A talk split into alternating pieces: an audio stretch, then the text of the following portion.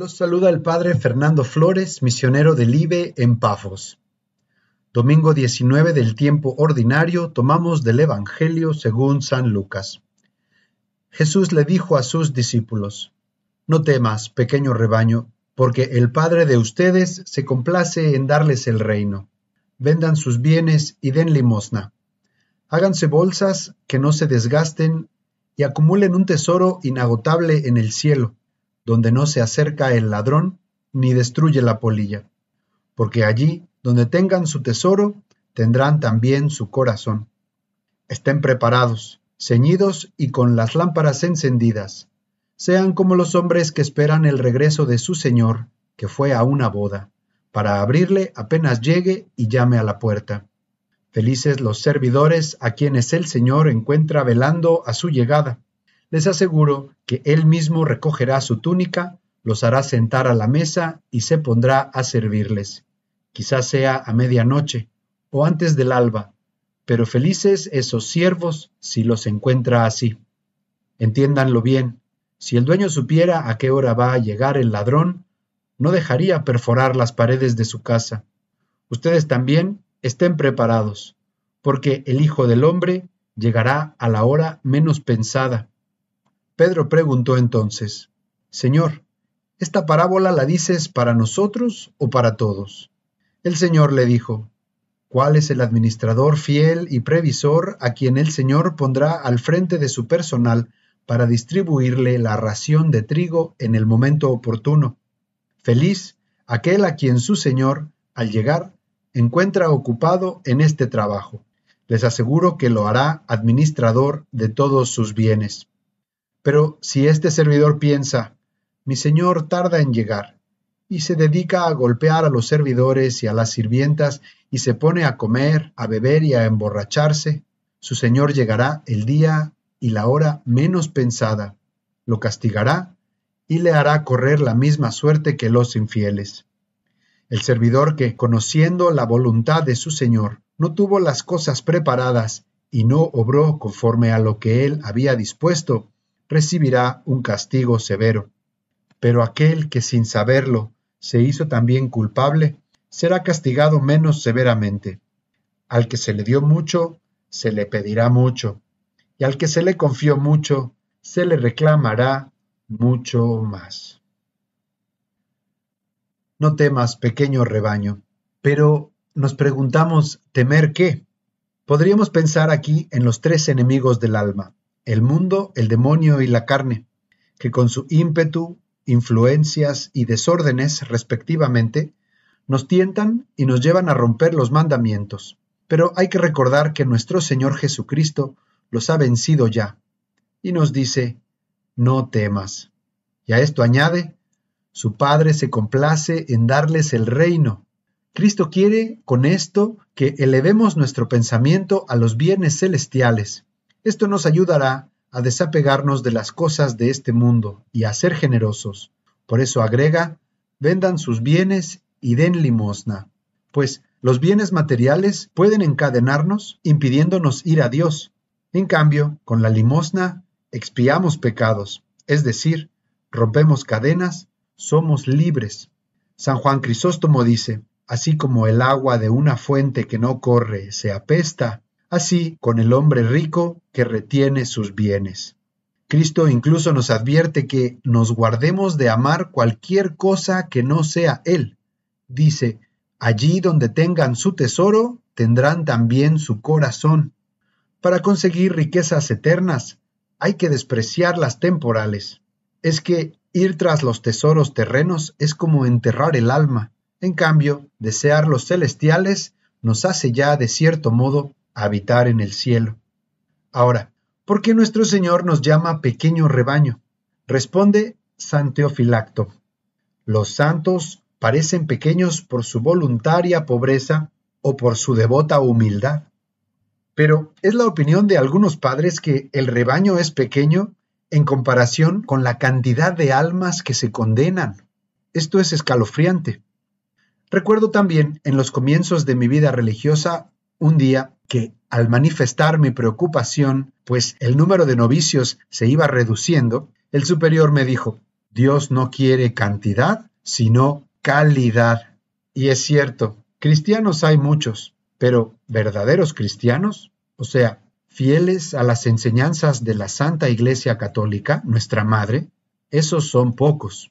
Muchos hay que se creen parte del rebaño, pero bien podrían no serlo. Recordemos que en otro lugar Cristo nos dice, No todo el que me dice Señor, Señor entrará en el reino de los cielos, sino el que hace la voluntad de mi Padre. Mateo 7:21. Dios no quiere cantidad, sino calidad.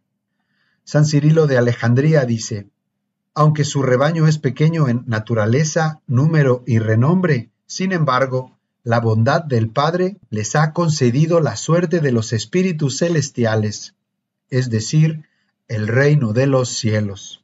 Pero en la parábola de hoy también se nos dice que los servidores deben estar preparados, ceñidos y con lámparas encendidas. En el pasado, la gente se ceñía para viajar, para trabajar o para combatir. Bueno, la vida espiritual tiene mucho de estos tres, pues viajamos en este peregrinaje de regreso al Padre, trabajamos en el servicio de Dios y nuestros hermanos y por la propia salvación, y combatimos contra los enemigos del alma. Y con la fe y la oración mantenemos esa lámpara encendida que nos permite ver las cosas con más claridad. Luego dice, quizás sea a medianoche o antes del alba, literalmente en la segunda o tercera vigilia. Los judíos dividían la noche en tres vigilias de aproximadamente tres horas cada una, y estos siervos de la parábola, al no saber a qué hora regresaría su amo, tenían que mantenerse despiertos, vigilando toda la noche. Así la iglesia también debe ser fiel y mantenerse ceñida, con la lámpara encendida, vigilando y rezando en esta noche oscura, añorando la llegada de su Señor. Por eso repetimos, anunciamos tu muerte, proclamamos tu resurrección. Ven, Señor Jesús. Pero estas advertencias también pueden tomarse personalmente. De hecho, hay padres que así las interpretan. Dice San Gregorio Magno, el que no quiso vigilar en la primera vela, vigile en la segunda, y el que no quiso vigilar en la segunda, no pierda el remedio de la tercera para que aquellos que no se hayan convertido en la infancia se conviertan al menos en la juventud o por lo menos en la ancianidad. Es que es mejor estar preparado en todo momento y el mejor modo de hacer esto es vivir cada día como si fuera nuestro último, para que así el Señor nos encuentre velando. Dice San Bernardo, y puesto que la muerte en todo tiempo y en todo lugar puede arrebatarnos, Menester es que si queremos bien morir y salvarnos, estemos esperándola en todo lugar y en todo momento.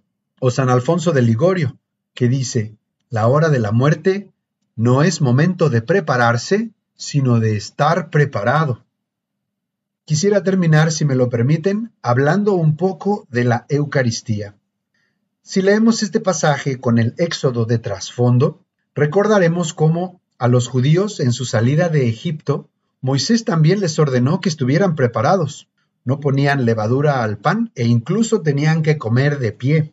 Hoy Jesús, el nuevo Moisés, que nos quiere sacar de la esclavitud del pecado, purificarnos en el desierto de la contemplación y llevarnos a la tierra prometida, nos dice, Felices los servidores a quienes el Señor encuentra velando a su llegada.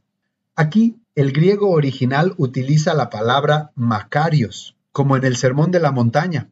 Nuestro Señor está pronunciando otra bienaventuranza. Felices los servidores a quienes el Señor encuentra velando. Pero la promesa es un tanto extraña. Les aseguro que Él mismo recogerá su túnica, los hará sentar a la mesa y se pondrá a servirles. Y digo extraña porque ni en el tiempo de Jesús ni en ningún otro se ha usado que el amo atienda a los servidores. Aquí más bien parece que el Señor quiere llamar nuestra atención. Pensemos pues, ¿dónde vemos al amo atendiendo a los sirvientes sentados a la mesa? En el párrafo 1566 del Catecismo leemos acerca de los presbíteros.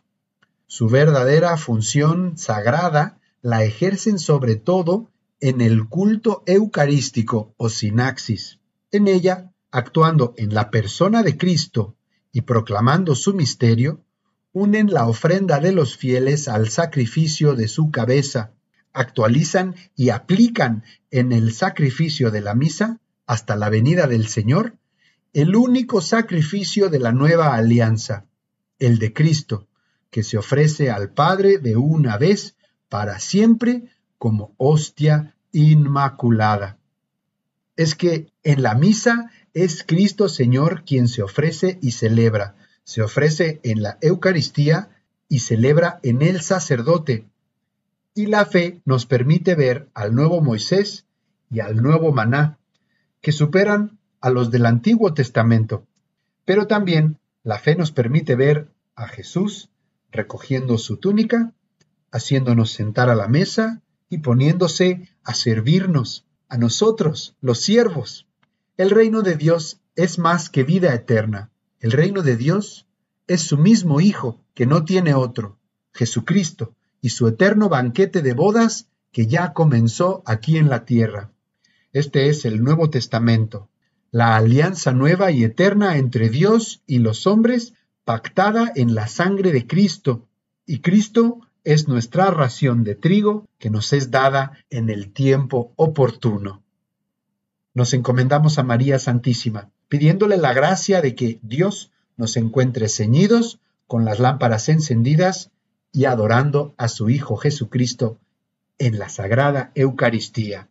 Amén.